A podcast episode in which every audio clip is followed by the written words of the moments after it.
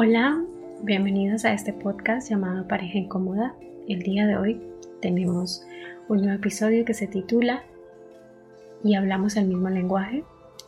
Este episodio surge por las preguntas alrededor de cómo nos comunicamos con el otro, cómo logramos manifestar nuestro afecto, cómo nos sentimos también amados por el otro y cuáles pueden ser algunas de las incomodidades que surgen en, en estos intercambios. Vamos entonces a abordar eh, un poco las ideas generales de estos lenguajes, cómo los tratan, contar un poco de nuestra experiencia y justamente estas incomodidades. Para empezar, em, podemos dialogar un poco sobre las palabras de afirmación. ¿Tú qué crees? Eh, bueno, este, pues primero habría que definir para quien no sepa qué son las palabras de afirmación, que no es decirle que sí todo el tiempo. Este, bueno, las, palabras de afirmación, según nuestra eh, ardua investigación, es eh, una manera de expresar el amor a las otras personas de una manera verbal es decirles eh, que están haciendo las cosas bien, que se ven bien, que, em, la comida estuvo muy rica, que agradecen las cosas que les dan o reciben, o etc. Em, este, y bueno, eh,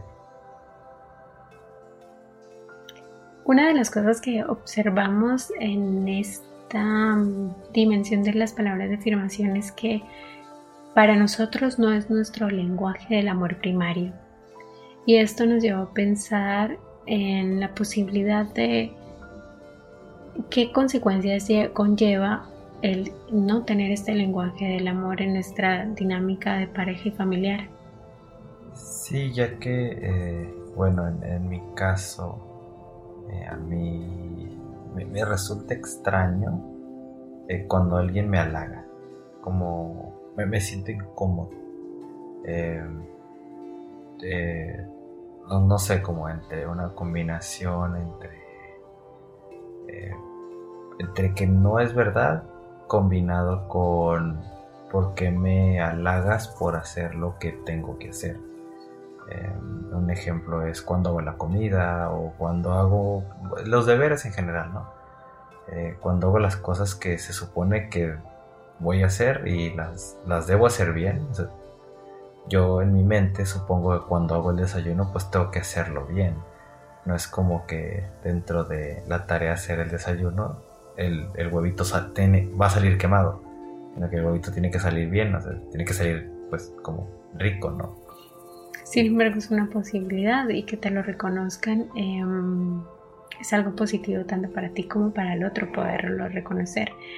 Curiosamente en este aspecto a mí también me, se me dificulta el dar y recibir halagos porque también como tú siento que es algo incómodo, pero además siento que hay algo detrás. Quien me dice eso quiere conseguir algo, como que tengo esta idea conspiranoica que el halago es para manipularte, para que tú bajes tus defensas y te sientas eh, bien y... Mm, chantaje emocional. Luego exista un chantaje emocional.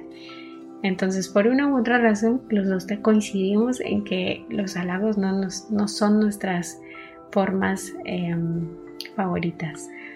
Claro, eh, sin embargo, este y aquí les compartimos un poquito de, nuestra historia de, pareja.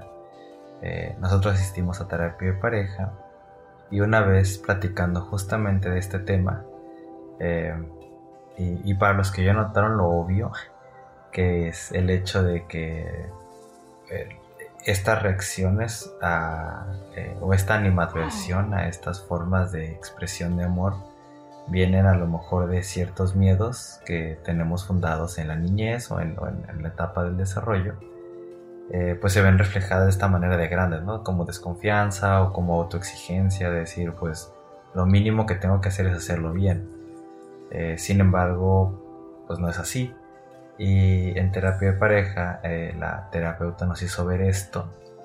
Y cuando nosotros decíamos, bueno, pues eh, sí, tal vez venga de algunas heridas del pasado, eh, dentro de nuestro desarrollo, pero no nos sentimos mal porque esas no sean nuestras formas de, de amar. Es, pues, soy, un adulto medianamente funcional, sin que esa sea una de mis mi forma de amor, ¿no? Y sin embargo... Eh, y aquí, eh, para que tenga más sentido lo que vas a continuar acotando, hay que decir que en esta expresión de, que se da por la inadversión a estas palabras de afirmación es la autoexigencia y la exigencia al otro en pareja. Y cuando está esta figura, concretamente lo que pasa es que hay una mayor tendencia a resaltar los aspectos negativos que los positivos. Y en terapia lo que ocurrió fue que notamos que no había un equilibrio en esa, en esa relación de, de los intercambios verbales, de los reconocimientos que hacíamos o no hacíamos. Ahí es donde justamente nos preguntamos, ok, nosotros estamos bien sin esto parcialmente. O sea, lo que Silvia quiso decir es que recalcábamos más. Eh, recalcábamos los errores, sin embargo nunca reconocíamos los aciertos. Y, y, nosotros creíamos estar de acuerdo con esta dinámica porque era una dinámica que eh, de manera individual lo veníamos manejando así. Y pues en pareja nos parecía como lógico que era eh, la forma, ¿no? Y, y mm, y creo que eh, la parte este, que, no eh, te platican de las formas del amor es de que sí, tú puedes no tener una forma del amor y tienes que encontrar la forma del amor de tu pareja, etc. Eh, pero, pero creo que todas las formas del amor son importantes. Entonces, y nosotros nos dimos cuenta porque la terapeuta nos, nos eh, Tenemos una estrategia en terapia cuando algo queremos hacerle entender al otro y no podemos con nuestros recursos directos y es utilizar algo que llamamos la carta Nemo, que es pensar si queremos que eso sea un comportamiento, una actitud, un valor que o un sentimiento, o un sentimiento que sienta o desarrolle nuestro hijo. Así es. Entonces, eh, justamente esto es lo que nos dijo la terapeuta, nos dijo, bueno, eh, esto que ustedes sienten, ¿les gustaría que su hijo lo sienta? Y ahí usó su carta Nemo. Y ahí fue, de, eh, creo que de, Un manera... rotundo no de los parte de, los dos. En decir, no, o sea, ya nosotros crecimos en entornos donde no se nos era reconocido verbalmente nuestros esfuerzos, nuestra presencia, que no es un esfuerzo, simplemente es estar allí, o nuestros, mm, nuestras formas de ser y estar en general. Eh, al estar acostumbrados a ello, no sentíamos la carencia, pero creemos que es mucho más bonito que nuestro hijo no tenga ese mismo paradigma y que nosotros le, le reconozcamos su presencia, sus formas de ser y estar, sus méritos y que él crezca en ese entorno de amor. Sí, que, simplemente él no sienta que, sus logros son, o sea, que, que era lo mínimo que tenía que hacer. O sea, que sus logros, él se siente orgulloso y, se, se sienta bien cuando se lo reconozcan, pero creo que algo que está oculto detrás de la incomodidad de cuando alguien me reconoce que yo estoy haciendo algo bien es el, es el hecho de yo no sentirme que estoy haciendo algo bien. Porque para mí, para mí al ser el mínimo, yo no considero que estoy haciendo las cosas bien, considero que estoy haciendo el mínimo. Eh, entonces, no, no, es una manera muy sana de relacionarse con uno mismo. Eh, entonces, no es algo que queremos transmitir. Y desde la perspectiva de la desconfianza tampoco es una manera muy sana porque estás Em, preconfigurando al otro como alguien que te puede lastimar y no necesariamente es así, y menos en un entorno de familia y, de amor. Así es, entonces, este, bueno, eh, allí fue donde, digamos, notamos y en ese momento resaltamos que aunque no era parte de nosotros y consideramos que podíamos seguir continuando así, tener los lenguajes del amor todos juntos de una manera más armónica nos permitía desarrollar etapas o nos permitía alcanzar mejores dimensiones. Tú puedes, tú puedes. Esto lo vas a cortar, ¿verdad? No. oh, por favor. No. Nos permitía em, como ampliar nuestras formas de amarnos, el no restringirnos a las que creíamos que ya teníamos y cerrarnos a ciertas maneras y de alguna manera, de alguna manera inhibirnos la posibilidad de crecer de crecer en estas formas de amar. Sí. Em, bueno, vamos con la segunda. Eh, la segunda es, eh, se le conoce como tiempo de calidad. Y bueno, este, creo que su, su nombre es muy autointuitivo. Pero bueno, básicamente pues es eh, valorar compartir tiempo con tu pareja. Disfrutar tiempo juntos, etc. Mira que aunque parece que su nombre habla por sí mismo, Creo que esa es su dificultad. La incapacidad de reconocer qué es calidad cuando estás con el otro. ¿No? Y cómo esto puede... Em, ¿Por qué, por ejemplo, o sea, el día a día puede resultar em, no siendo tiempo de calidad y por eso se hace necesario apartar un momento especial para que se denomine así como tiempo de calidad y el resto del tiempo que compartes con la pareja. Entonces, tu tiempo de calidad.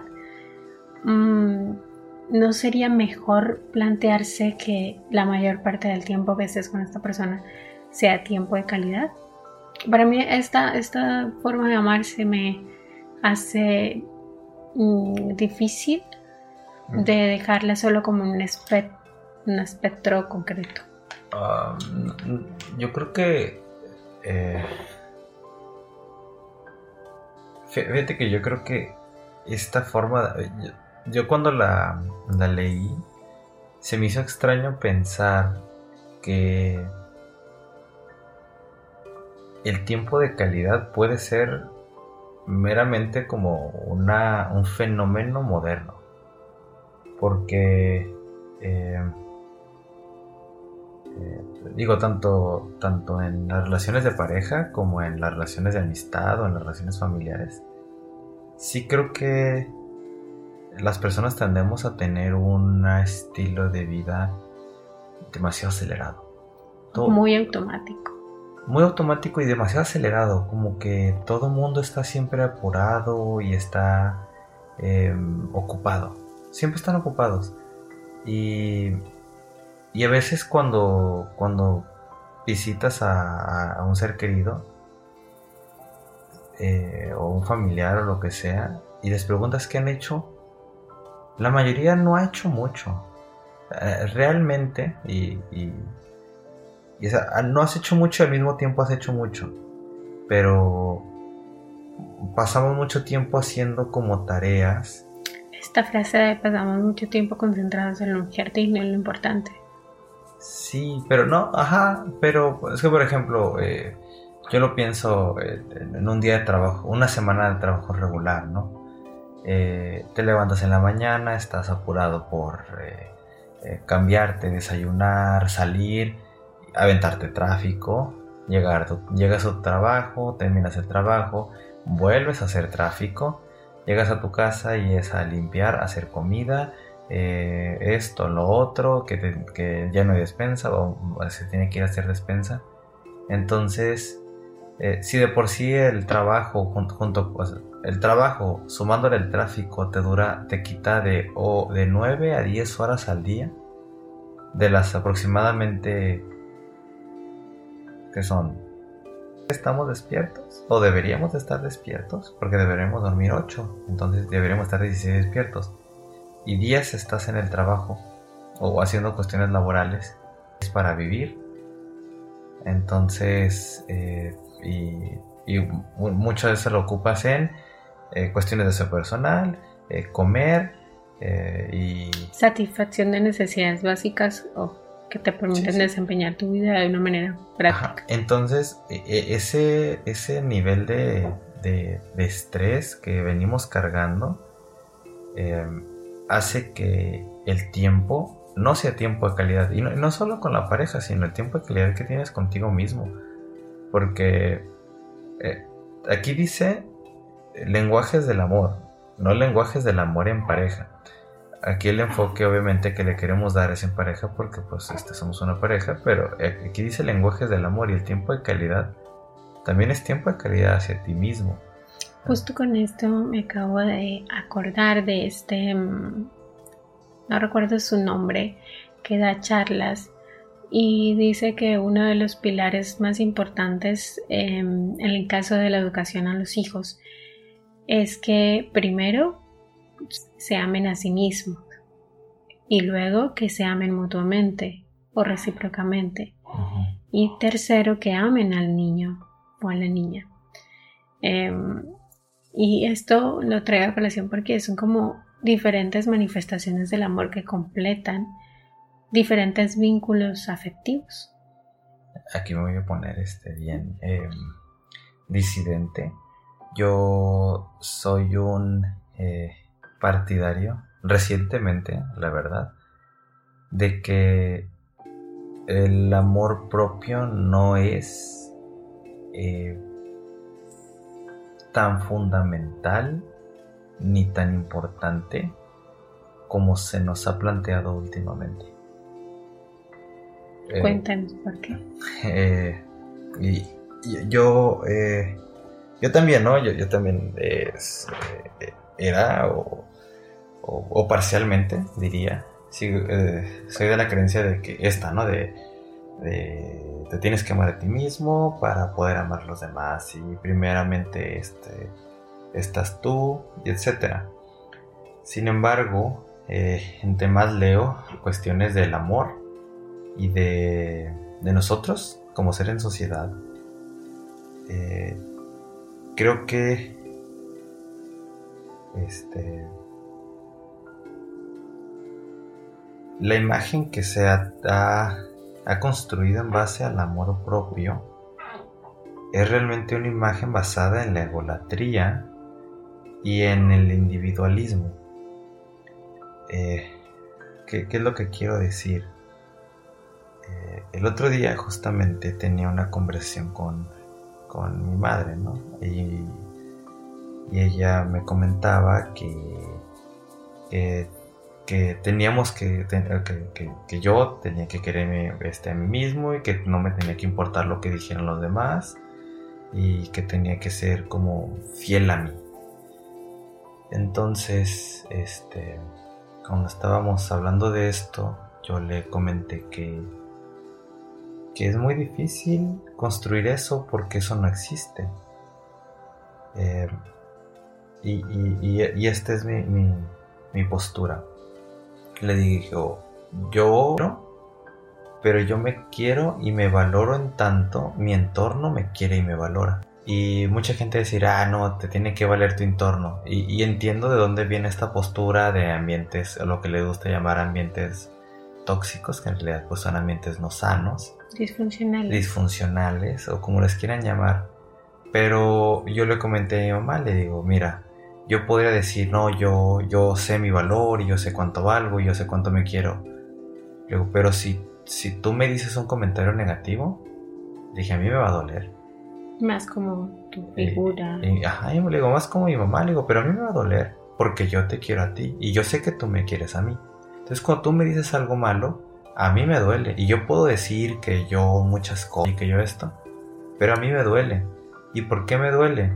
Eh, porque nosotros como personas no somos, un, no somos sujetos aislados. Para empezar, nacemos y crecemos en comunidad. Y nuestra comunidad, ya sea nuestro círculo de amigos, nuestra familia, que después tíos, abuelos. y cada uno tiene diferentes escalas de valoración y de, cariño en base a ellos. Entonces, si nosotros nos sentimos rechazados por nuestro entorno, es muy difícil que nosotros tengamos una buena percepción de nosotros mismos, porque nosotros somos nuestro entorno, nosotros somos los otros. Entonces, em, entiendo la idea como de dónde parte esta idea del amor propio. Y claro, no, no te tienes que dejar pisotear por los demás. Sin embargo, sí creo que somos, no, somos nuestro entorno. Entonces no podemos despegarlo. Yo, yo no me, alguien no se puede querer a sí mismo si su entorno le dice que no vale.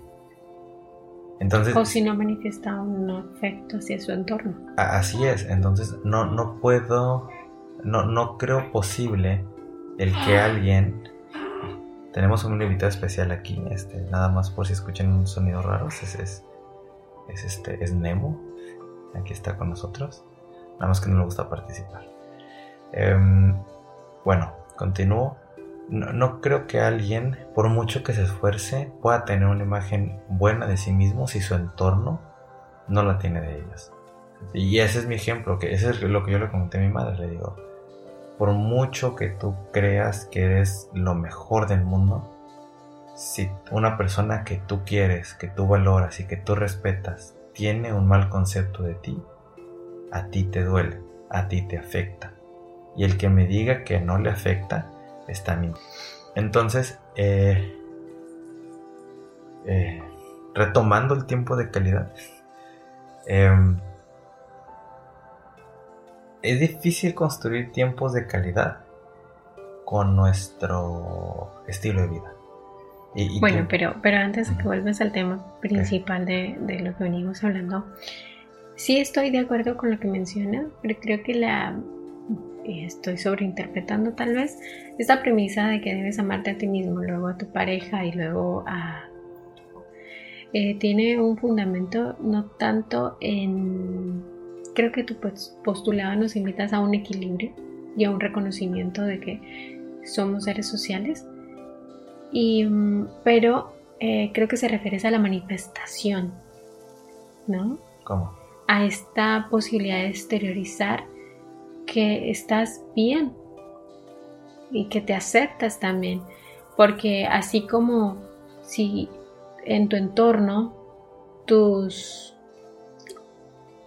tus cuidadores, por ejemplo, te muestran a ti una actitud que te lastima y que eso tú no lo puedes ignorar porque ellos son importantes para ti. Lo mismo ocurre si ellos se lastiman a sí mismos. Em, lo que pasa es que ahí, mira, yo lo... Es que sí, no. Yo, yo lo interpreto de esta manera. Em, vamos a pensar que cada quien cada persona prioriza el yo me quiero y me acepto. ¿va? Si con esta premisa, cada persona en su propia individualidad puede, dice, yo me, me, quiero y me acepto y creo que estoy bien. Entonces, y eso es prioridad uno. Y prioridad dos es lo que los demás piensan en mí. Y obviamente aquí lo estamos poniendo las mejor de las intenciones. Pero ahora vamos a ponerlos en casos extremos. Una persona racista, una persona homofóbica, una persona machista. Va a decir, yo me quiero y me acepto como yo soy. Y yo soy esto. Lo que permite es la inflexibilidad. Lo que permite es la inflexibilidad. Y somos seres sociales, somos seres que eh, somos seres que se autorregulan a partir de la sociedad. ¿Qué quiere decir? Si hoy en día estamos entendiendo como grupo, este grupo llamado sociedad, que el racismo es malo, entonces el hecho que a las personas que son racistas no se les esté amando o queriendo socialmente como a los que no son racistas, eso haría en una sociedad que valora más el colectivo que el individuo, a decir, creo que debo mejorar algo porque yo soy parte del colectivo y el colectivo me debe de aceptar. ¿Sí? Para que vivamos en una sociedad armónica. Yo sé que a haber, y, va a haber un argumento aquí que se les va a ocurrir en la cabeza, que es, ese mismo pensamiento gregario fue lo que en tiempos como la Edad Media hizo que las personas que eran disidentes fueran quemadas en hogueras. Las personas que eran disidentes en el nazismo fueran mandadas a campos de concentración. Claro, definitivamente eso sucedió. Pero eran sociedades que se estaban regulando en su tiempo. Así de simple y sencillo. A lo mejor un pensamiento, moderno, un pensamiento moderno que surgió en la Edad Media para nosotros nos hace eh, total sentido. Es decir, cómo, cómo que a Galileo lo, lo, le hicieron juicio por andar diciendo que, el, que la Tierra no era el centro del universo. Bueno, claro, pero en ese momento histórico, él era un disidente. Sí, con un pensamiento adelantado, pero era disidente. Y lo que, lo que era la mayoría o el, bienestar social era otro. Ahorita lo entendemos de una manera, pero hay que entender las, las, cuestiones en su tiempo. en el tiempo moderno, lo que sucede es que te dicen, ámate a ti mismo. Y claro, el racista se va a querer a sí mismo. Y se va a querer racista, se va a querer machista. Y el esto se va, o sea, eso mismo se interpreta. Entonces, entonces, con bajo esa postura, van a decir, bueno, yo soy así, quiéreme si me quieres. Yo me quiero así. Está bien, lo entiendo, pero ¿qué tal si vamos al otro extremo? Si lo pensamos un poco. La persona que es incapaz de... El típico ejemplo y tal vez... De entender su valor fuera de la sociedad. De entender su valor fuera de la sociedad o de que es incapaz de, de sentirse bien consigo mismo, con su cuerpo, con sus pensaciones y lo va proyectando todo el tiempo sin ser consciente de ello probablemente y eso crea que su entorno pues lo siga disvalorando desde un primer momento y más si es, se trata de una figura de, crianza pues va a reflejar esa forma también para ese individuo. bueno, ahí yo siento que hay sí, sí entiendo lo que estás diciendo, ¿no? Como estos eh, cánones de, de, belleza. Este, como lo que estabas viendo en el, programa el otro día, ¿no? Que, que estas estadísticas de si tú buscas una persona exitosa en, internet, lo único que vas a encontrar este, son personas blancas eh, vestidas de traje. Si buscas gente pobre, vas a encontrar gente morena o gente negra este, en situación de precariedad. Entonces, como los algoritmos también tienden a, exaltar los estereotipos. Y entonces, y bajo esa premisa, si estoy buscando eh, la aceptación de, manera externa eh, y, no, no encajo en el canon de belleza, entonces no me voy a aceptar. Eso es lo que estás eh, comentando.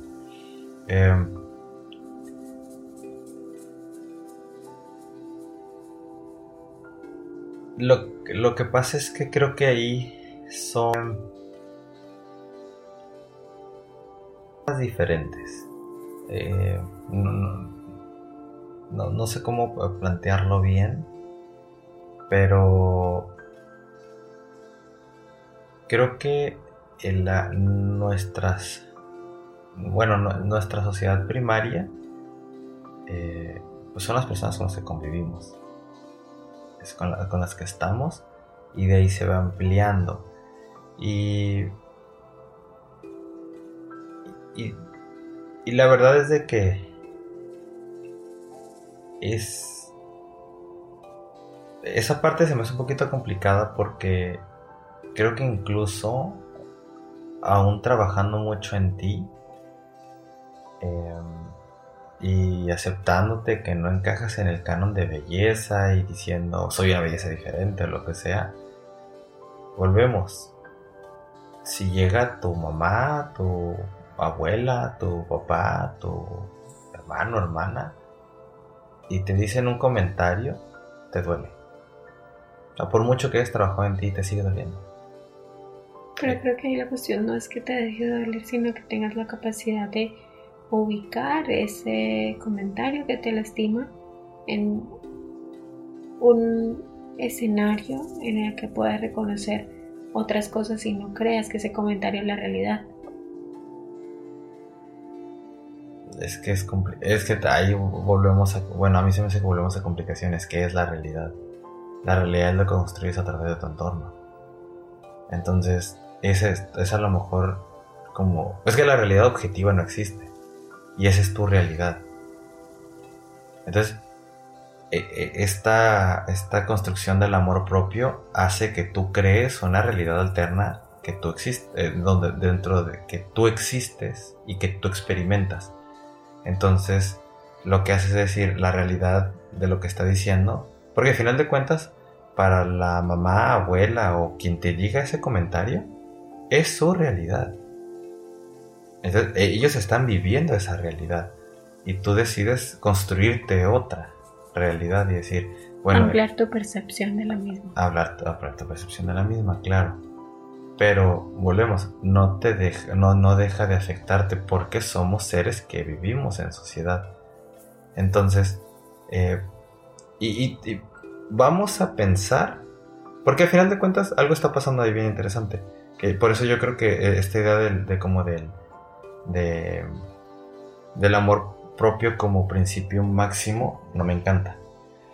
Porque si pensamos en esto, entonces estamos pensando que probablemente eh, eh, la persona que te dice este comentario también está pensando en el principio de yo estoy bien. Yo me acepto y creo que esto es... Construye su realidad y, cree que, eh, y cree que su realidad es correcta en lugar de dudar de ella. Entonces, vamos a decir que alguien te dice ese comentario, porque pues, este, usted lo dice, ¿no? Y si partimos desde el principio, desde del otro, donde vivimos en sociedad, y le dices, oye, o sea, esto, esto me hace sentir mal, eso no me gusta, esto, esto me duele. Entonces, en teoría, debería de ahí hacerse el switch decir, ah, perdón, o sea, no, sabía que te estaba doliendo. O sea, eres mi hija, eres mi hermana, eres mi nieta, eh, nieto. No sabía que esto te estaba haciendo sentir mal. O sea, puedo estar mal en lo que estoy diciendo. Yo no estoy bien, no todo lo que digo está bien. Entonces, me puedes corregir. Puedes este, porque si yo busco tu aceptación y tú buscas la mía, entonces yo te puedo decir lo que me lastima. Y viceversa. Pero como trabajamos con el principio de yo soy lo más importante, entonces mi opinión es más importante. Y más si todavía tengo más mm, jerarquía que tú. Es un tema complejo. Yo sí creo que estamos construidos. O sea, no estoy diciendo que no tienes que saber tu valor Simplemente no creo que eh, como el, amor propio, ajá, no creo que sea el valor máximo. no, no, creo que debería ser el valor máximo. Porque la cuestión es... Para mí es una cuestión sincrética. Eh, tanto como logras mostrar, eh, bueno, sentir, porque lo de mostrar es otro elemento, en tanto logras sentir que te aprecias a ti mismo y que aprecias a los demás en tu entorno y te sientes apreciado por estimulaciones externas, em, toda esa conjugación es lo que materializa pues el amor.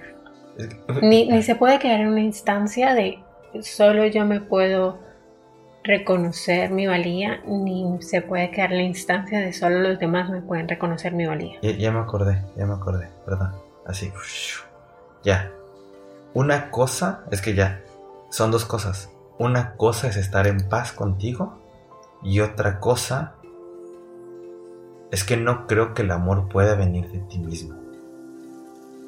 Porque el amor es algo que existe en el otro. O sea, el amarte, el amor a ti mismo es una paradoja.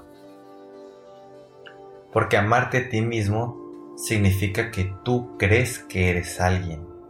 O sea, tú crees saber quién eres y amas eso de ti. Pero probablemente no eres quien crees que eres. ese es el error, del, e, esa es la paradoja del amor propio. Y es muy diferente el amor propio a estar en paz contigo mismo. ¿Sí? E, y eh, creo que ahí es donde se, se confunde. Yo estoy, o sea, yo estoy de acuerdo con que no soy la persona más bella de este planeta. Está bien. Eso no, no me hace mejor ni peor que nadie. Así. Estoy en paz con ello, estoy de acuerdo con ello. No es una parte fundamental de mi persona. No, no, no, mi valor no, no radica en la belleza, estoy en paz con ello. Pero otra cosa es eso, volverlo un valor del amor propio. Porque lo que te digo, el amor en sentido filosófico, para mí, es... El amor solo puede darse hacia el otro, hacia un otro. Entonces, al tú construir la idea de amor propio, lo que estás haciendo es decir, definirte. Yo soy esto y amo esto que soy. Pero esto que eres es construir como... Es como construir una figura de lo que tú crees que eres y amar eso que tú crees ser. Y probablemente eso que tú crees ser no es lo que tú eres. ¿Y no ocurre lo mismo cuando es para el otro? Defines al otro y creas una figura de lo que crees que es, pero realmente no es la persona. Probablemente, probablemente sí, pero la cuestión es de que eh, el otro, tú, tú, puedes, tú puedes amar lo que tú crees que el otro es, definitivamente, o sea, tú solo puedes percibir una parte. Pero lo que me refiero es de que si yo, esta construcción, o sea, si, si, yo, si yo a estas personas que son como mi, mi, mi tribu, vamos a decirle así, no simplemente tienen que ser familia, amigos o lo que sea, em, aprecian partes de ti que, que que, es lo que ellos construyen de ti, esta forma de varias, en varios individuos que forman de ti puede ser algo más cercano a lo que eres que lo que tú puedes creer que eres. Bueno, en definitiva creo que no vamos a llegar a una conclusión sobre este asunto. Porque depende del posicionamiento filosófico que hacemos. Pero sí. es muy interesante lo que nos compartes. Sí. Para mí es un poco revelador pensarlo así. Em, en tanto ver el amor como un valor compartido, un valor comunitario, algo que no se sustenta solo y eso pues tiene una imagen visual muy bella también. Es que de aquí este vamos a bueno Nada más para cerrar con eso, eh, voy a estar a uno de los más grandes hippies de la historia, al señor Jesus, que e, él, lo plantea en sus cosas y él dice, yo soy tú en esta vida y tú eres yo en, en otra. O sea, no entender que soy yo porque yo soy el otro. O sea, si entendemos el amor desde, lo, desde, desde el otro y cuido al otro, porque ese otro soy yo mismo, entonces el cerrarte al amor propio es cerrarte en ti. Es decir, yo soy yo y el otro es otro. Entonces ahí es donde se rompe y se empieza a generar disociaciones. Y entonces donde todos empiezan a pensar de manera individual y empiezan a generar una figura de lo que creen ser. Entonces es como, ah, pues generan individualidades extrañas y no se coercionan en sociedad. Yo creo que es uno de los grandes logos de la realidad. El que, asum el que nos asumamos como, tota-, como totalmente individuales. Creo que eso daría cuenta o permitiría introducir esto que hemos hablado anteriormente de las parejas. Mm, no recuerdo el término que usamos pero parejas florero, básicamente. Accesorio. Parejas accesorio, ¿no? Este es el ejemplo en el que está tan cimentada la individualidad en el amor en sí mismo que el otro pasa a ser simplemente como la palabra le indica, un accesorio. Ah, claro. Y no va a haber un, un, ejercicio realmente de pareja. Em, pero creo que ahí lo que, lo que está interesante es que si lo llevamos al otro punto, al otro extremo, en el que solo reconocemos, reconocemos el amor a partir del otro, cuando hay relaciones eh, disfuncionales donde no hay una reciprocidad, eh, que es por eso lo que yo creo que ha pasado, que hoy día se reconoce mucho el amor propio para tratar de llegar a un equilibrio y que a pesar de todos los em, procesos que no hayas trabajado emocionalmente, puedes reconocer cuando estás en una relación de pareja eh, o en general en un vínculo afectivo en el cual solo estás basando tu amor, tu presencia a partir de lo que el otro va construyendo de ti. Y, es tan bello como te lo puedes imaginar, pero también tan peligroso como te lo puedes imaginar. Mm, lo que es que siento que estás mezclando cosas. siento que estás haciendo una mezcla de cosas para justificar otras cosas. Porque, o sea, pues, aquí yo estoy hablando de amor ontológicamente. O sea, el amor ontológicamente solo puede darse hacia el otro. Esa es mi postura. El, amor no, no, no, puede existir tal cosa como amor propio desde mi postura ontológica. Porque solo puedes amarlo al otro. Solo hacia el otro, no, no, no el amor hacia ti mismo volvemos. Es crear una figura y es crear un otro dentro de ti y ese otro no eres tú. Es lo que tú crees ser, no lo que eres.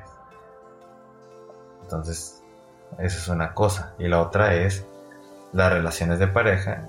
Y ahí no solo se, no solo se conforma cuestiones de amor, se, se, cuestiona, se, se fusiona con traumas, carencias emocionales, cuestiones sociales, este, carencias afectivas de pareja, de económicas, es ya otra cosa totalmente diferente, porque en ese presupuesto que tú estás diciendo, es decir, que las parejas existen meramente de amor, y no es así. A veces simplemente son carencias emocionales, son traumas, no quieren estar solos, este, necesitan, necesitan, pues no tienen de otra porque no tienen con quién vivir, porque no les alcanza para vivir solos, entonces tienen que aguantar a la pareja abusadora. Entonces se combinan muchas más cosas y no son parejas basadas meramente en el amor. Por eso digo que se mezclan cosas que no tienen una cosa que ver con otra, porque en ese presupuesto estarías diciendo que la pareja existe meramente por el amor. No, no hay nada más que las condicione a, esa, a, estar juntas. Y no es así. ahí es un caldo de, muchas cosas que se combinan. Y, y, la verdad es de que yo creo que eh, me atrevería a aseverar que muchas parejas nunca se quieren, nunca se aman realmente. Pues, es, sí, claro, los escenarios que yo estoy colocando son multifactoriales, no solo está la afectividad. Ajá, o sea, y, ahí yo te diría, ¿y dónde está el amor ahí? ¿Dónde está el amor por el otro? Y, y este amor ontológico no existe en esas cosas, responde a otro tipo de cuestiones. O sea, que existan vínculos no quiere decir... Ya. Bueno. Entonces, tiempo de calidad. Después de este pequeño brevario cultural. Eh, tiempo de calidad. Bueno, entonces el tiempo de calidad se vuelve extremadamente complicado bajo este panorama. Y, por ello, eh, pues se plantea que el, tiempo de calidad sea realmente un, un, eh, un espacio de conexión. Y ahí creo que otro de los eh, riesgos, entre comillas, que se pueden presentar en esta forma o en este lenguaje del amor es la, lo estereotipados que están las formas ah, de, de, compartir o de manifestar el amor, ¿no? Em, y muchas veces se ve, ¿no? Que tiene, tiene comillas, em, que ser una cita, salir a Tiene que ser una parte. Eh, sí, salgamos un poco de, esa dimensión de que sea caro o barato, pero y centrámonos en, la acción. Eh, Tiempo de calidad es, por ejemplo, ahorita está mucho el tema de viajar, ¿no? Entonces viajemos. ¿Eso realmente tiempo de calidad? Porque... Lo, que, pasa es que, fíjate cómo yo lo, lo, pienso. Eh, creo que más de relacionarnos con el amor ya están demasiado vinculadas al consumo. No, no, no podemos visualizar un mundo fuera del consumo. Lo que tú dices, los viajes, ¿no? Pero eh, eh, voy, voy, a hablar aquí con estadísticas. Eh, el profesionista promedio en México hoy gana entre 10 a 20 mil pesos al mes. Y creo que según postularon la vida del INEGI, que si quieres tener una vida medianamente decente en México, tienes que gastar 16 mil pesos al mes. Medianamente decente. No le estoy diciendo que van a vivir con lujos. Medianamente decente. Eso que pesos al mes. Es sobra.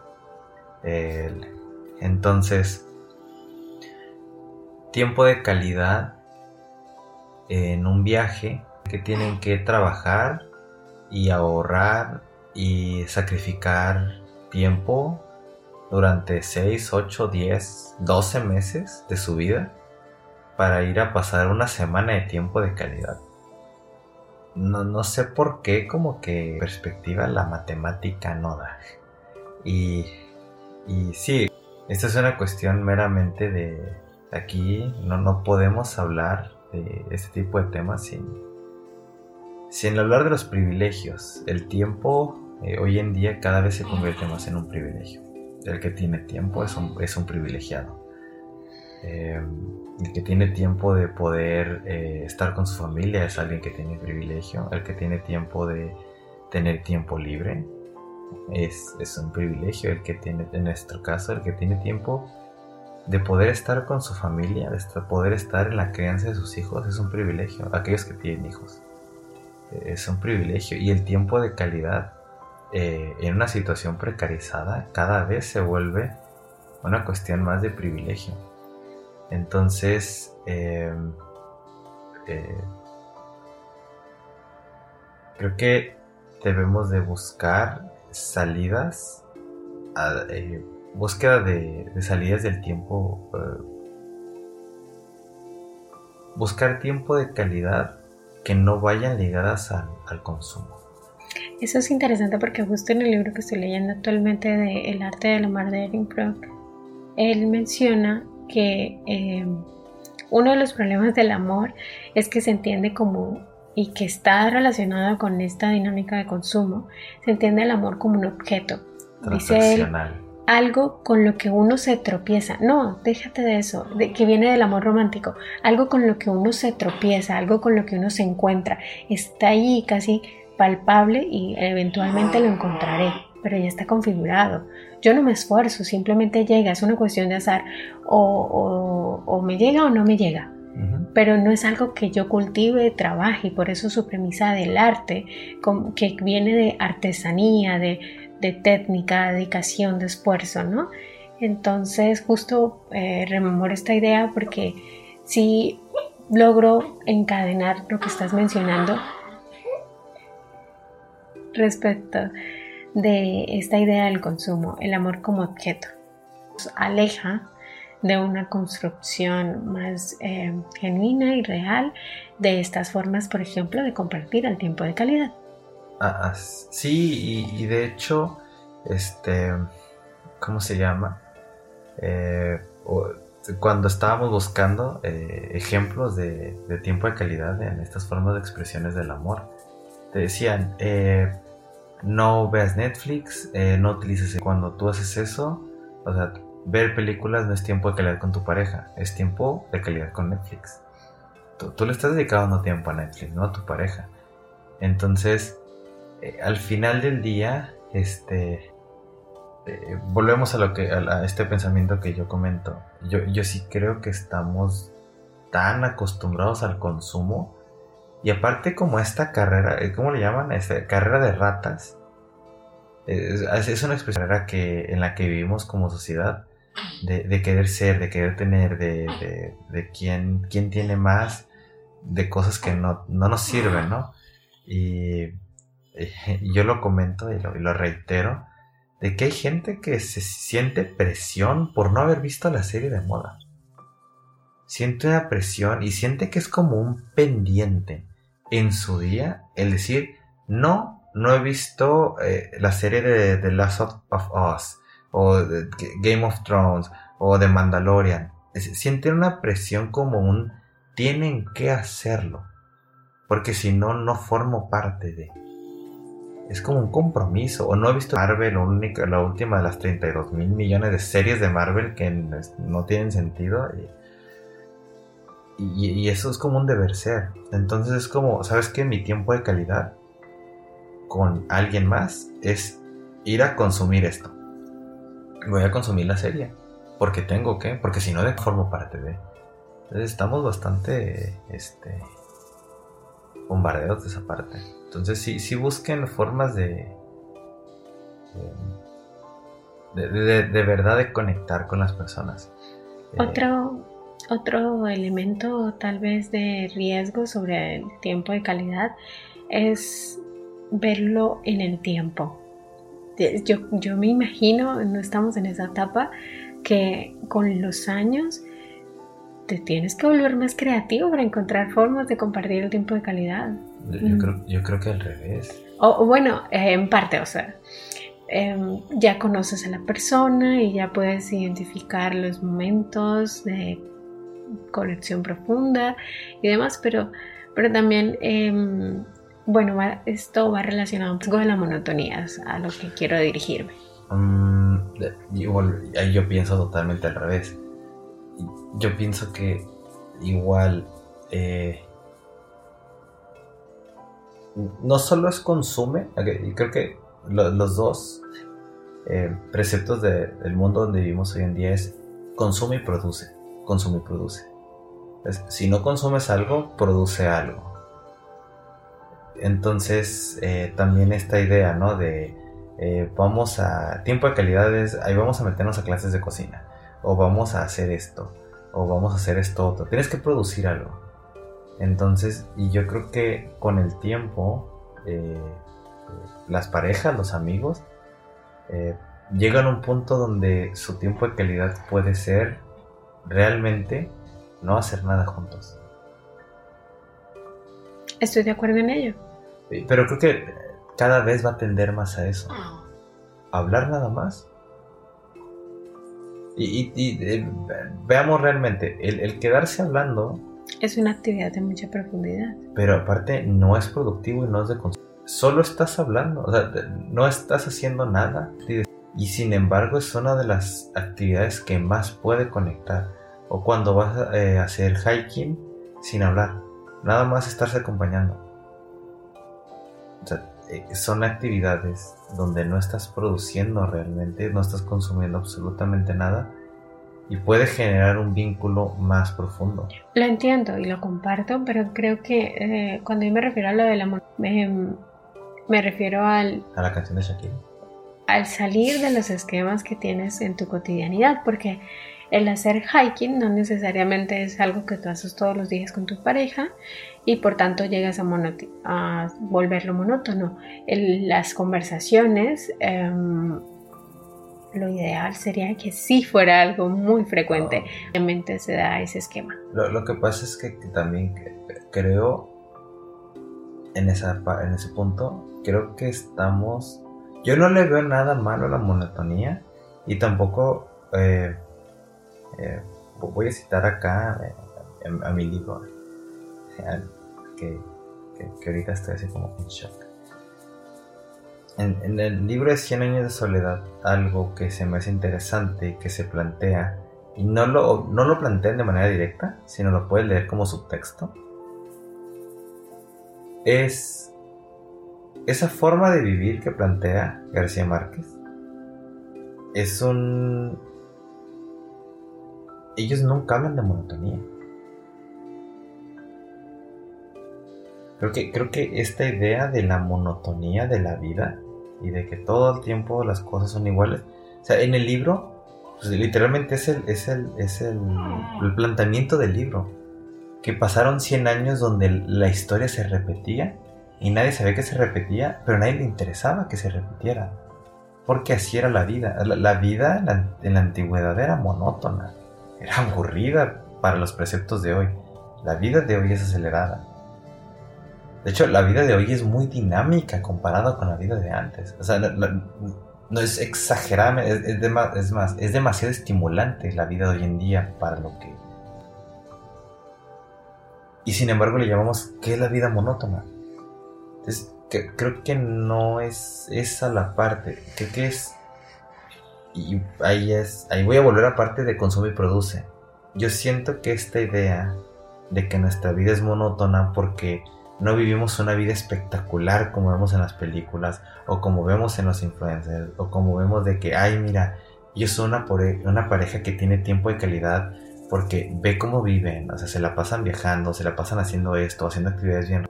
A compartir con la otra persona y a que esa persona también tenga esa disposición. El resultado de, de esas disposiciones es otra otra situación. Podríamos decir en esta calidad es una buena discusión. Una buena discusión. Este es tiempo de calidad. De pareja. bueno, la siguiente, el siguiente lenguaje del amor es... Recibos. Dar o recibir regalos. Dar o recibir regalos.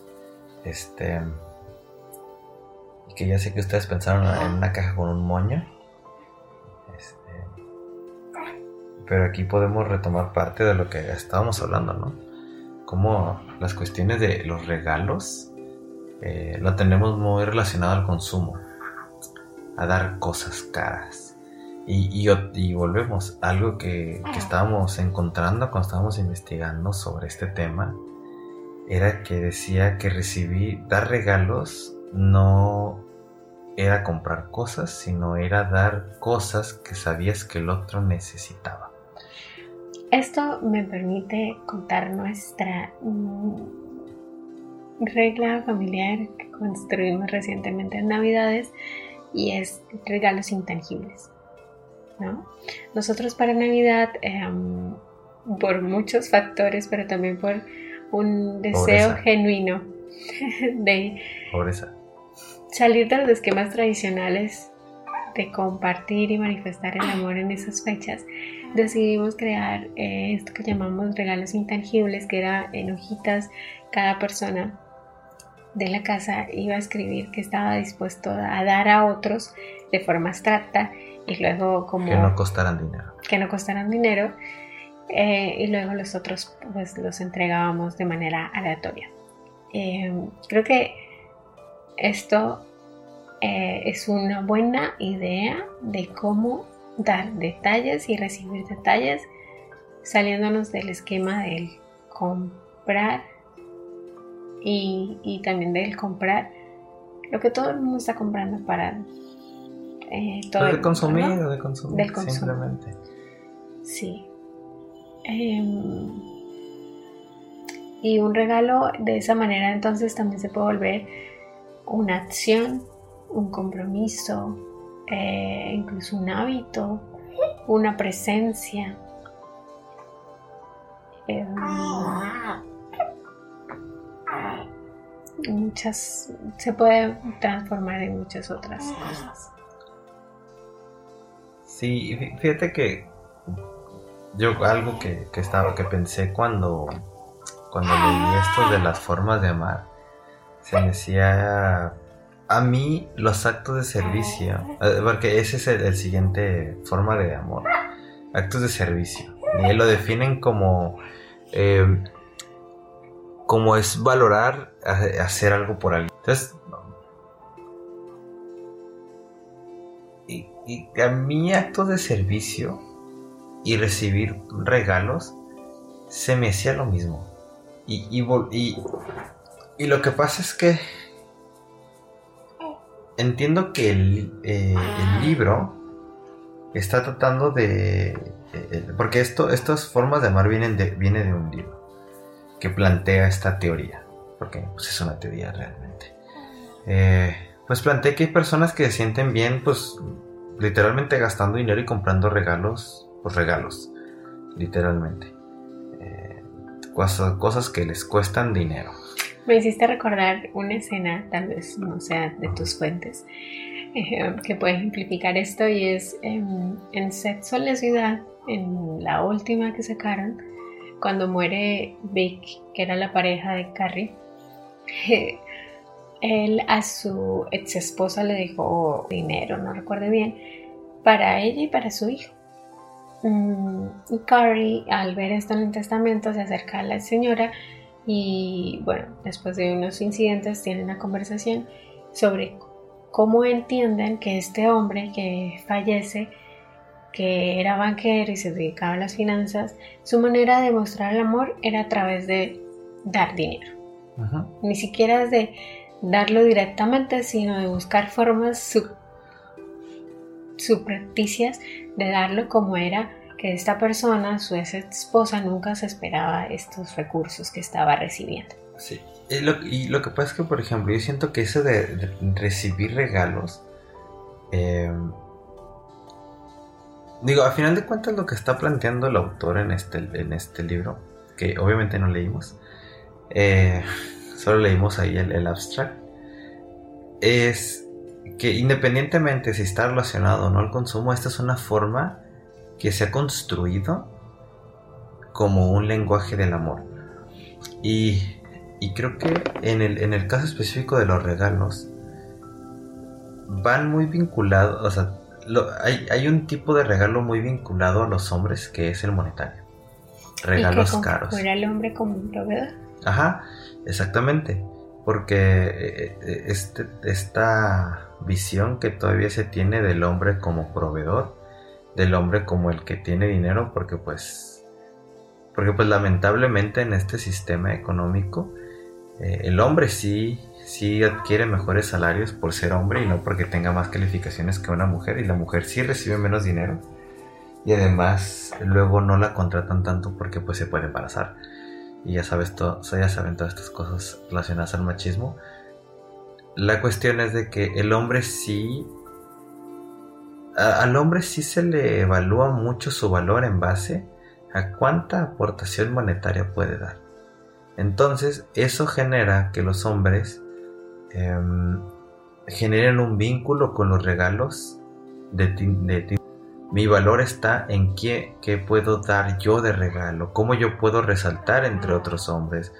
E incluso al, grado eh, donde la presencia eh, de, los padres se ve vinculada a los regalos.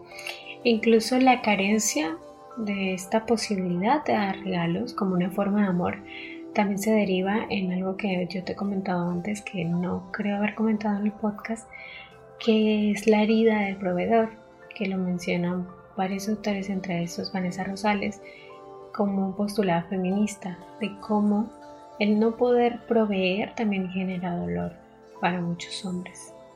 Y es una realidad que, no sé, de la que no se comenta mucho. El no poder dar regalos les genera dolor. Porque está instaurado en el esquema de valores del deber ser y la persona quiere satisfacer eso o quiere ser esa persona y no, y no puede. Sí, claro, la frustración de no poderte dar lo que, lo que otros dan, ¿no? Pero, también cuando sí lo dan es como a, veces eh, volvemos, ¿no? Estos son lenguajes del amor, no del amor en pareja. Entonces hay veces que en las cuestiones de familia, eh, el hecho de que el papá de regalos o de cuestiones monetarias, o sea, de regalos al final del día, eh, regalos tangibles, em, son más valorizados que el esfuerzo constante de una madre. Porque, porque pues es su rol, eh, su rol es proveedor y él no tiene que estar involucrado en la crianza, no tiene que muchas cosas, pero si él da regalos y gasta dinero, entonces él, él ama. Él es, este, es un papá presente. Si él es, presente porque trajo presentes. Eh, sin embargo, no es así. Y entonces yo sí... Eh, la verdad es que esta forma de, del amor no es una de mis favoritas.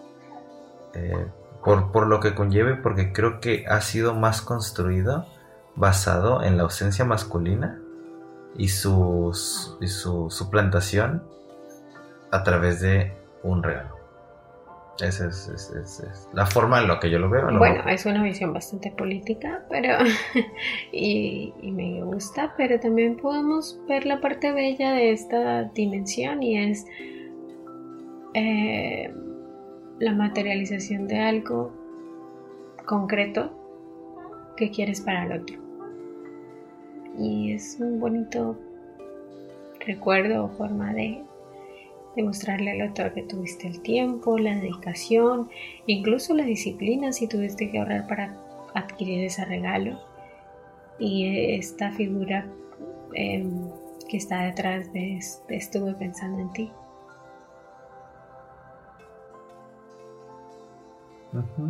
Sí. Ahí son. Ahí, eh, en, ese sentido siento que el regalo, bueno, pero desde ese punto yo creo que el regalo es como una de las formas de amor que primero debe haber pasado todas las demás. O sea, creo que aquellas personas que sienten que su forma principal de, de amor es el regalo, están evitando el resto. Explico. O sea, como, como tú lo dices, ¿no? O sea, yo estoy, o sea, por ejemplo, en este ejemplo, yo me estoy imaginando eh, eh, en mi mente, ¿no? Eh, algo que a lo mejor deseas, este, que has deseado por mucho tiempo, ¿no? por ejemplo, tú, que quieres conocer París. Entonces yo entiendo que, que, el hecho de que si yo te lo llegara a regalar, pues sería un ahorro de, de, un tiempo donde tendré que hacer ciertos sacrificios para poder hacer que fueras a París pero creo que este regalo adquiere su, valor dado que las otras formas de amor se están dando.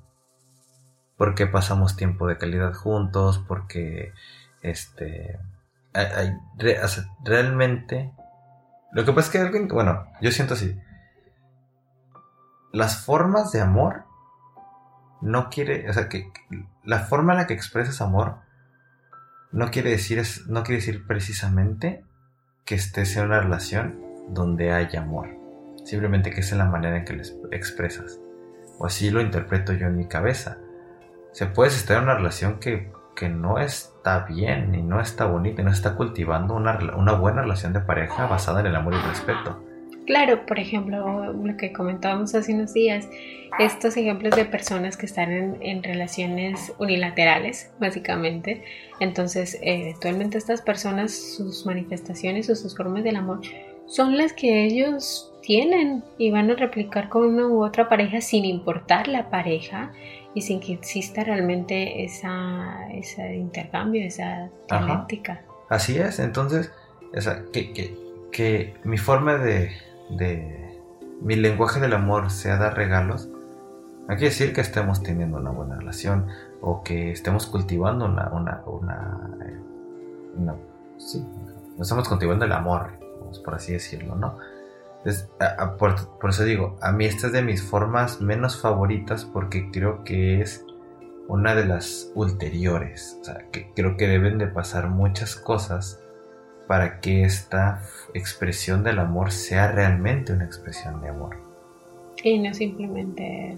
Sí, no simplemente una suplantación del hecho de, darle la valoración, el tiempo, eh, el esfuerzo que, implica eh, generar un vínculo. Que no sea comprar al otro. Es, como se ve en muchas relaciones. Eso es, eso es lo que me estoy refiriendo, ¿no? Como como, como lo comentamos al principio, al final de cuentas creo que todos estos lenguajes del amor tienen que venir juntos.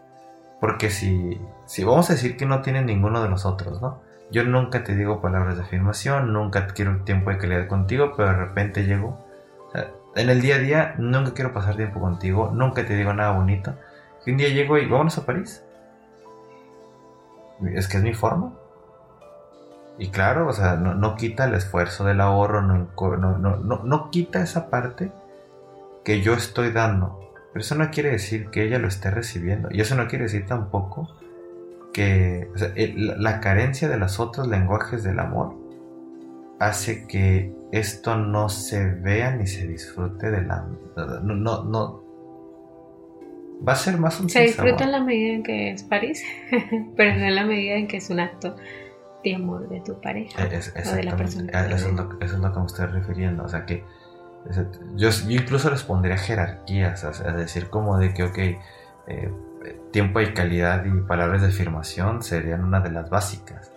Si eso existe, porque eso existe, eso es, una es intangible y otra es, es mucho más cotidiano. No das regalos todos los días. Bueno, hablando desde mi pobreza, no. Este, el desayuno puede ser un regalo. pero eso nos lleva al siguiente, que es actos de servicio. Esa es, nuestra, nuestra cuarta forma de lenguaje del amor. Y se supone que actos de servicio es precisamente eso. Hacer este, actos de, ayuda al otro, que, es cubrir eh, las, las responsabilidades, ¿no? Y aquí hacemos una pequeña acotación que es ayudarle a barrer a tu esposa o a tu mamá no es per se un acto de amor de servicio, porque si tú vives en esa misma casa, también es tu responsabilidad. Entonces aquí lo que, la, lo que dice, eh, pues la teoría de, de, este lenguaje del amor es cuando es un, una actividad que realmente le correspondía a la otra persona ya sea por acuerdo o porque pues es su responsabilidad y tú ayudas. Y en ese sentido vamos a, vamos a decir que el desayuno, como lo, acaba de, plantear Silvia, pero sería en el caso, no sé, hacer desayuno, no, hacerle un desayuno especial. Como, ok, hoy me tocaba a mí hacer desayuno y pude haber hecho huevito o omelette, pero yo sé que a ella le gusta el pan francés entonces me tomé el tiempo de, hacerle pan francés. Y entonces eso sería considerado un acto de servicio. un croissant, sí. Yo iba a hacer desayuno sí o sí, pero fui un paso más allá. Fui un paso más allá para verme más espléndido, para, para, para satisfacer algo que a ella le, le gustaría. Eso. Creo que aquí en esta forma de amar es muy importante, em, mm, no sé cómo explicarlo de una manera precisa, voy a intentarlo.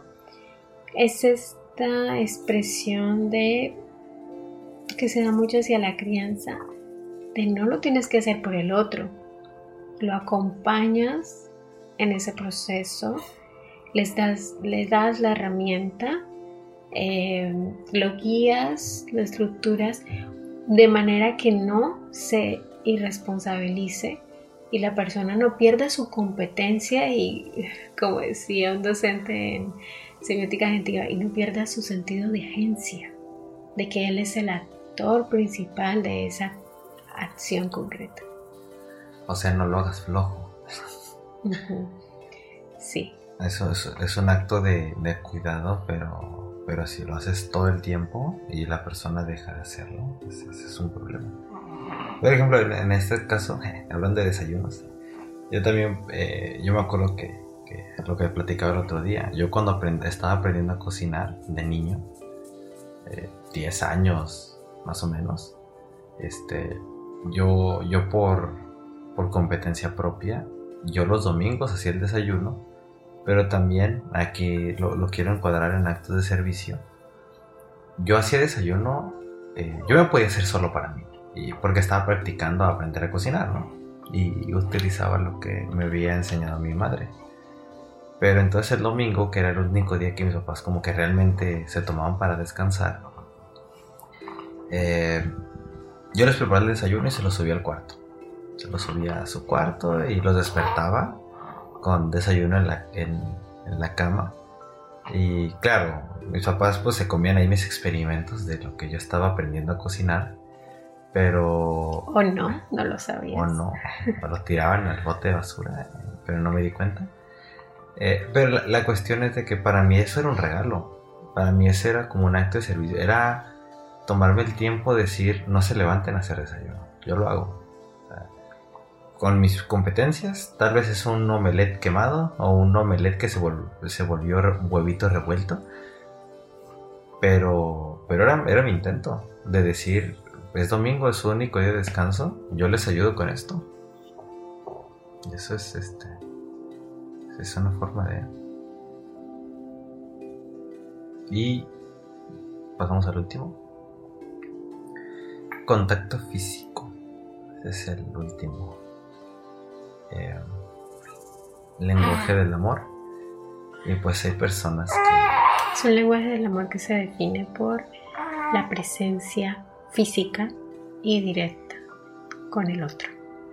que se manifiesta en abrazos, en besos, en sexualidad, en simplemente estar al lado del otro. En tocar. Y, Para mí, este, este lenguaje del amor, y se matiza mucho desde que nació nuestro bebé, en un sentido muy primitivo, y es el contacto piel a piel. Lo necesitamos porque es reconocemos, es uno de nuestros sentidos con los que reconocemos el mundo, pero también el, el amor.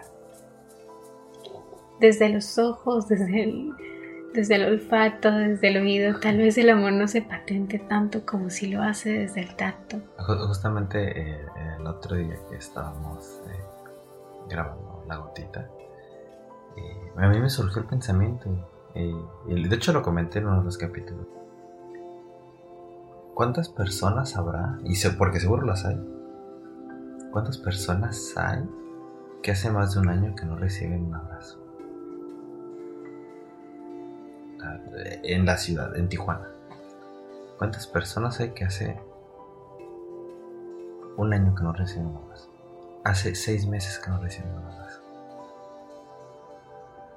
Y, tal vez eh, a lo mejor como mexicanos que somos un poquito más cálidos, más de contacto, que incluso a lo mejor a veces cuando saludo, saludas, das ese abracito, este, ese medio abrazo con donde das una palmada en, la espalda, eh, muy típica en los hombres, y ese abracito en las mujeres que se dan como cuando se saludan. Sin embargo, eh, yo creo que lo hay. Y y, piénselo, ¿no? ¿Cómo se sentirían ustedes si hace seis meses, hace un año no abrazaban a alguien?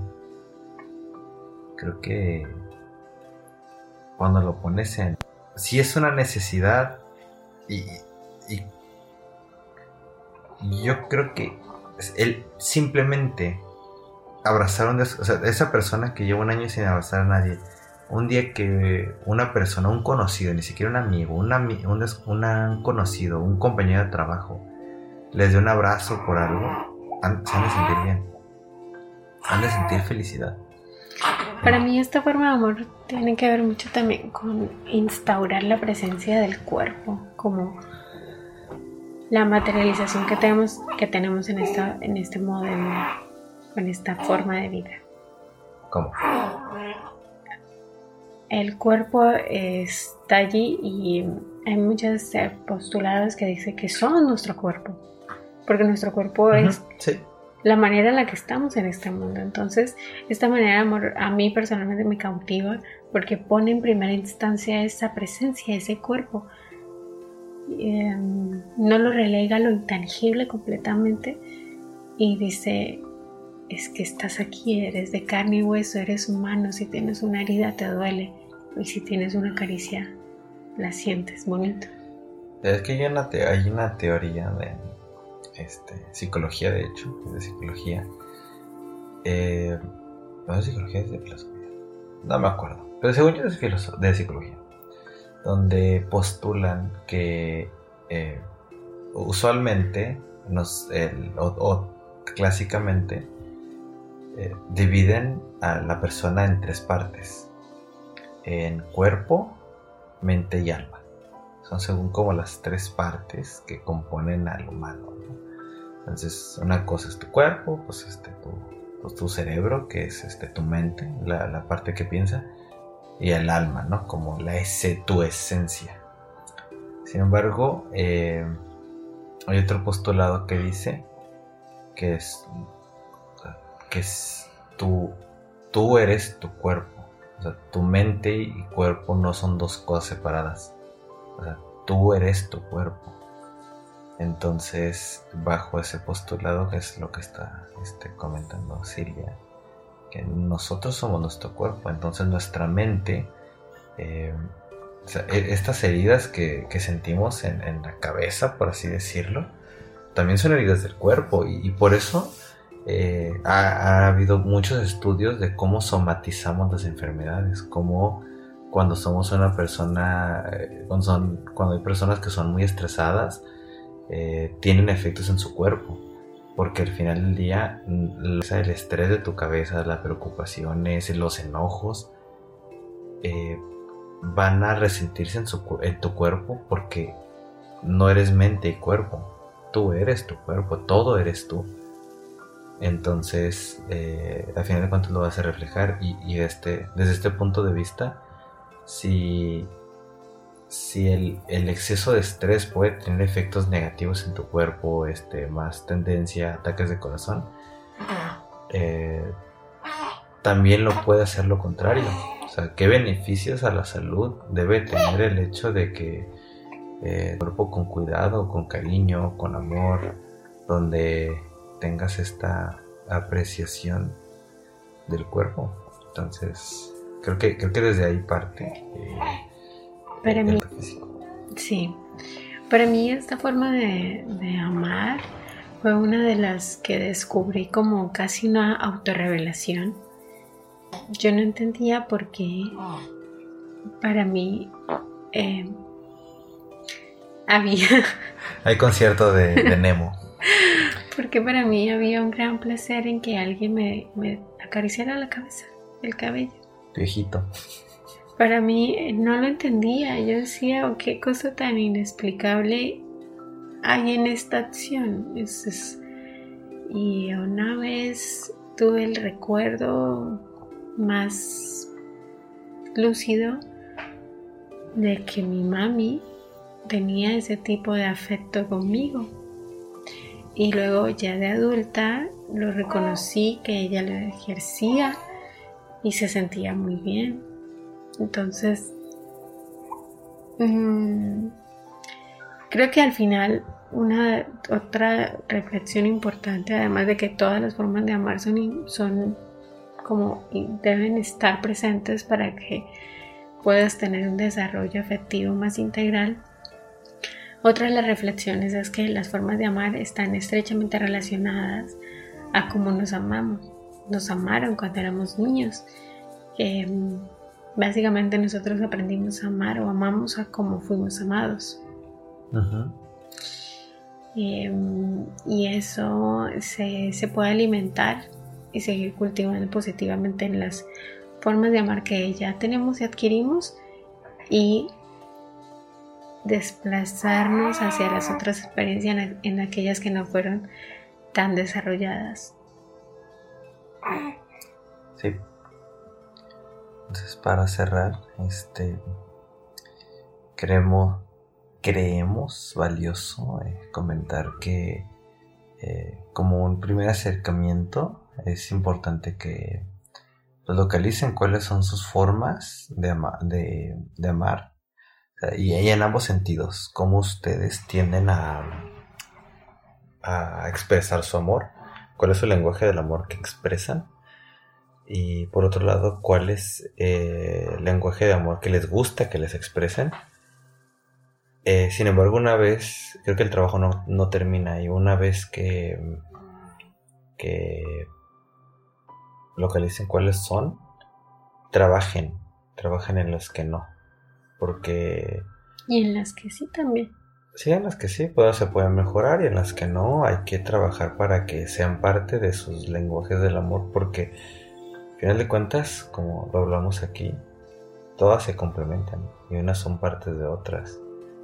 Y, y, aquí vamos este, a, sacar la carta Nemo con, todos los que nos escuchan y es, eh, pues si ustedes tuvieran un hijo y a lo mejor no lo dimensionan, pero ¿qué les gustaría? ¿Cómo les gustaría que lo sintieran? O su niño interior. Simplemente su niño interior. ¿Cómo, ajá, ¿cómo les gustaría que lo sintieran? ¿Les gustaría que, que, no, los que no los tocaran? Que nadie los tocara, que no sintieran un abrazo, que le tuvieran miedo, porque hay gente que le tiene miedo, le tiene como eh, miedo que los toquen y que los abracen, pero, pero les gusta solo que muy poquitas personas. Y a veces viene de, de algunas cuestiones, entonces, ¿qué les gustaría? Una pregunta valiosa para guiarte en esta búsqueda de tus lenguajes del amor es ¿cómo te gustaría que amaran a tu niño interior? Así es.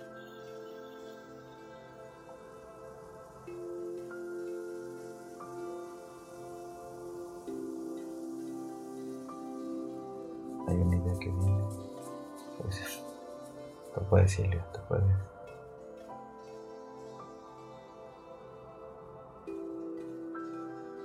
Ya.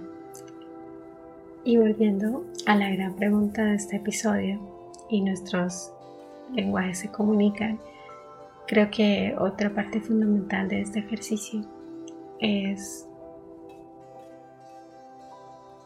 ver si en nuestras formas de expresarlo concretas estamos logrando que el otro se sienta amado y entender que pueden evolucionar y cambiar en el otro así como pueden crecer y evolucionar en ti. Y que lo que hoy es una manifestación de amor, em, o no, lo que hoy no es una manifestación de amor, mañana puede serlo. Y lo que hoy es una manifestación de amor, mañana puede serlo, no serlo. O sea, puede cambiar, puede variar. Em, o se puede expresar de ligeramente o sutilmente distinto que lo haga más contundente para el otro, como un mensaje más claro de que es un acto de amor o un mensaje de amor, no sé, como una forma de amor. Claro, recuerden chicos, la vida es muy corta para, para no amar. Muchas gracias por escuchar este episodio una vez más, por permitirte este tiempo de calidad con nosotros. Así es, entonces, este, amen a los demás, déjense amar. Y nos vemos en el siguiente episodio. Adiós.